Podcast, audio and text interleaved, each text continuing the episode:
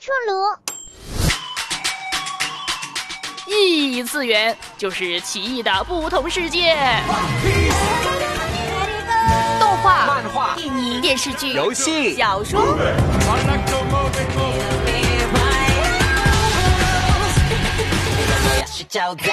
刘峰带你冲破次元壁，与你一起探索关于异次元的那些事儿。去看看这世界。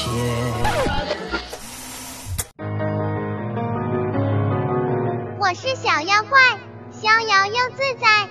哪吒虽然是个熊孩子，不过好在这届李氏夫妇育子有方，最后将士魔童也成为了真英雄，还收获高颜值富二代龙太子一枚，实在是封神界人生赢家呀！嗨，欢迎做客微波异次元，我是带你冲破次元壁的刘芳。那么，在这个高速发展的时代啊，刘芳不只是慢了半拍，所以呢，下次干脆改成带你去异次元散步的刘芳。总之呢，今天就是要来谈一谈《哪吒之降世魔童》这一部最强国产动画。上映五天呢，总票房基本就破了十亿；上映十二天突破二十五亿，成为了首部进入内地票房榜单前十的动画电影。不知道这集节目播出的时候，票房已经飙到多少了？票房呢，说明了热度，其中也包含了一些商业策略的助推，比如前期大范围的点映，以及网友热衷的话题带流量。那其中电影呢，是有一百多个哪吒角色的设定版本，一千六百多人的参与制作，一千三百一十八个特效镜头，而且还有几年的拼搏付出啊，才有了如今的哪吒降世魔童。当然呢，相比起中国开启亚洲动画电影的光辉历史来讲啊。国产动画今天不如昨天，确实让人有些心痛。新哪吒固然有其不足，但是也让人看到了国漫正在成长的趋势。近五年来呢，中国的动画电影啊不乏佳绩。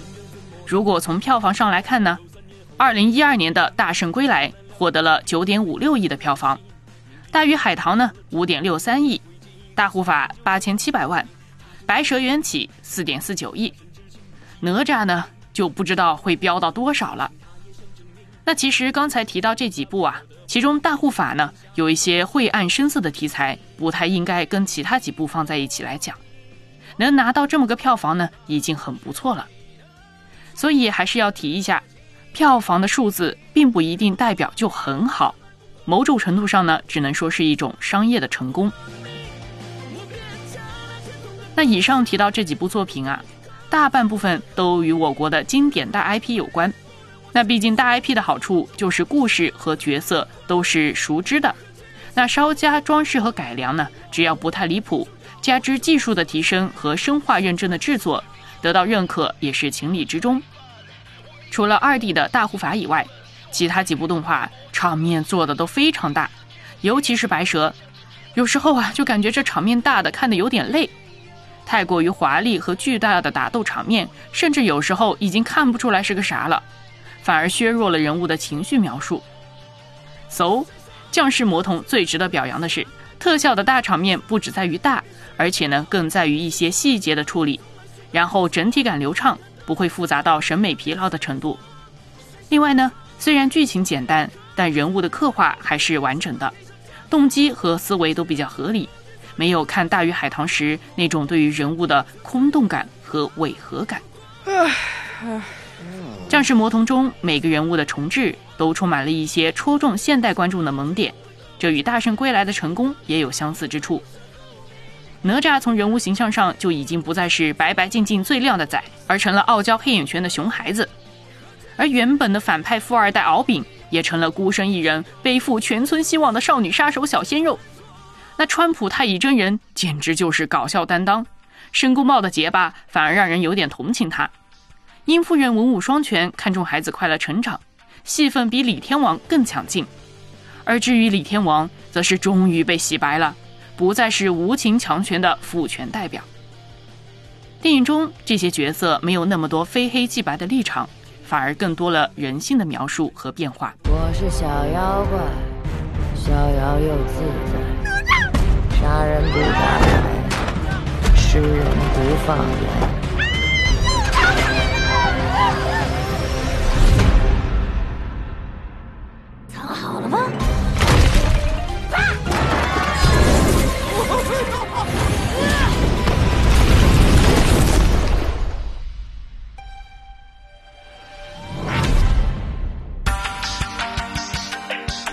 其实呢，很多观众都说这一部电影实际上是在教育家长。哪吒的父母是第一个知道孩子生来就是魔丸的人，也确实看到一出生就作乱四方。但是当知道哪吒先天缺陷，他们并没有弃他而去，而是承诺管教，给孩子成长的机会。当哪吒闯了祸，父母愿意跟孩子一起承担，而不是一味在众人面前削孩子。也没有仗着自己陈塘关总兵的身份，由着孩子作威作福。另外呢，父母也不忘记教育和陪伴，中间也尽力寻找机会，找到帮助孩子的方法。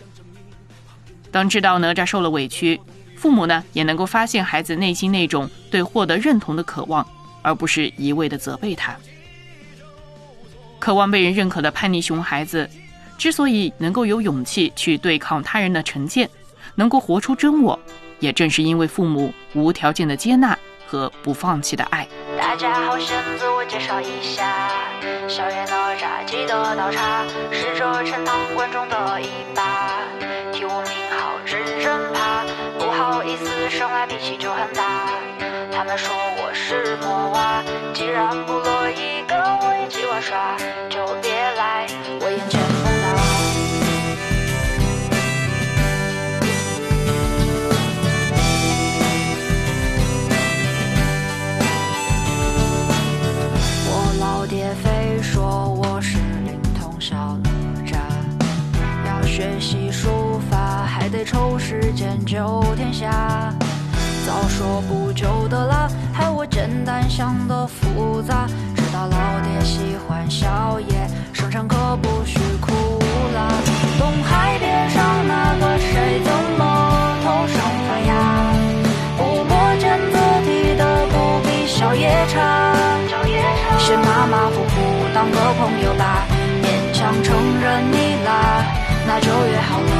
生日那天可以的，要来哦，要来哦。这首歌是 B 站的小伙伴为电影原创的歌曲，叫《小爷哪吒》。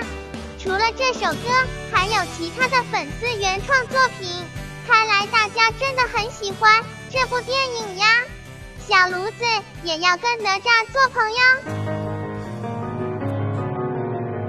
哪吒之降世魔童》的导演饺子说：“电影的主题是打破成见，这必定成为一个燃点。”确实，看了电影的我们也着实被“我命由我不由天”的变帅哪吒圈粉了一把。我命由我不由天，是魔是仙，我自己说了才算。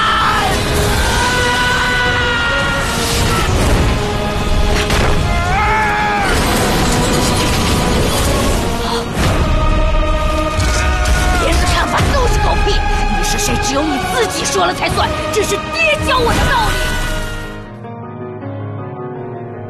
不过呢，我命由我不由天。你是谁？只有你自己说了才算。这个主题口号啊，如果不是放在一个正确的方向上，那也是非常危险的。就像申公豹和龙王，他们其实也是要扭转自己的命运，也是希望达成逆转命运这个目标，所以才搞出了盗取灵珠等等这么多幺蛾子来。所以呢，在降世魔童当中啊，你是谁，只有你自己说了才算。之所以成就了英雄哪吒，成为了燃点，其关键呢，反而是后面那句：“这是爹教我的道理。”其实这道理呢，他爹早就教他了，但是熊孩子并不是一开始就听了，还认为爸妈是要一辈子把他关起来。我命由我不由天，虽然很燃。但是哪吒之所以从魔童成为了英雄，不是因为他力量大，而是因为爱的乾坤圈扭转了成魔。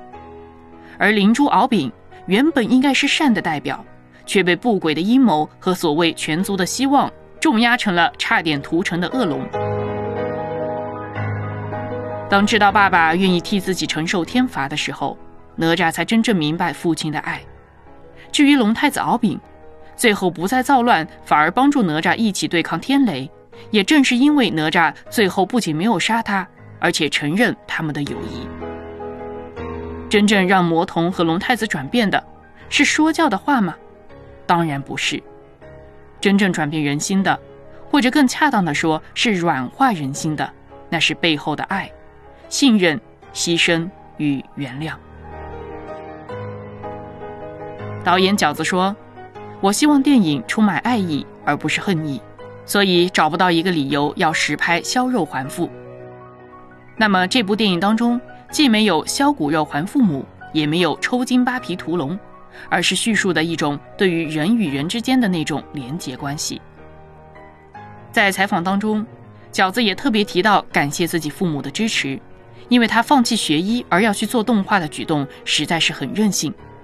但是他的父母还是给他足够的空间，更重要的是给了支持，所以饺子才能在动画界让自己的才能大放光彩。如果说到电影中泪点之一，就是最后太乙真人的坐骑给哪吒回放李靖去求解天劫之方的场景，虚空之门的看门人看到李靖如此迫切的找方法要救哪吒，就好奇的问：“哪吒到底是你什么人呐？”他是我儿啊！李天王这次的洗白，相信也是感动了不少人。儿子所犯的错，所要背负的天劫，父亲愿意牺牲他自己来为他背负。再说到哪吒和敖丙最后的决斗，当敖丙认败，准备心甘情愿的领便当的时候，哪吒并没有痛下杀手。你为什么不刺？因为你是我唯一的朋友，这表明的是一种信任和谅解。若是哪吒不原谅敖丙，那也没有后面的携手共进的结局。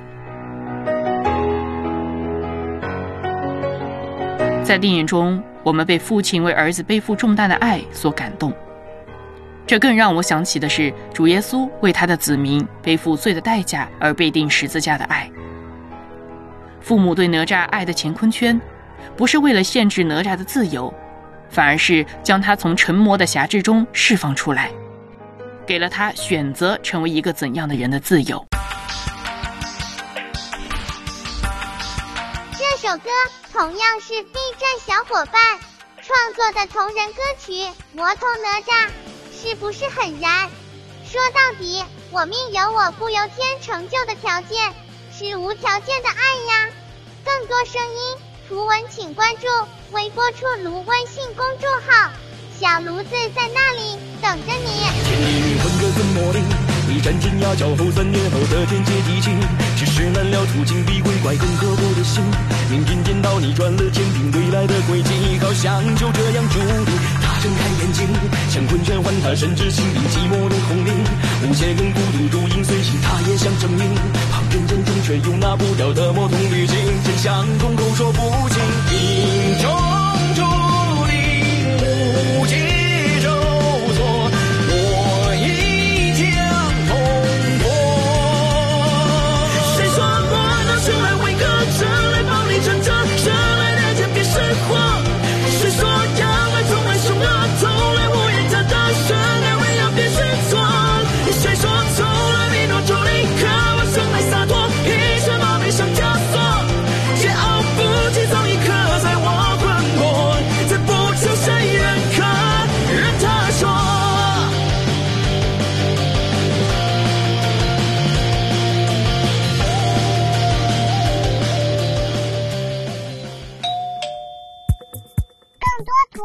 和声音，请关注微波出炉微信公众号，也可以电邮出炉粮油点 net，小炉子在这里等着你。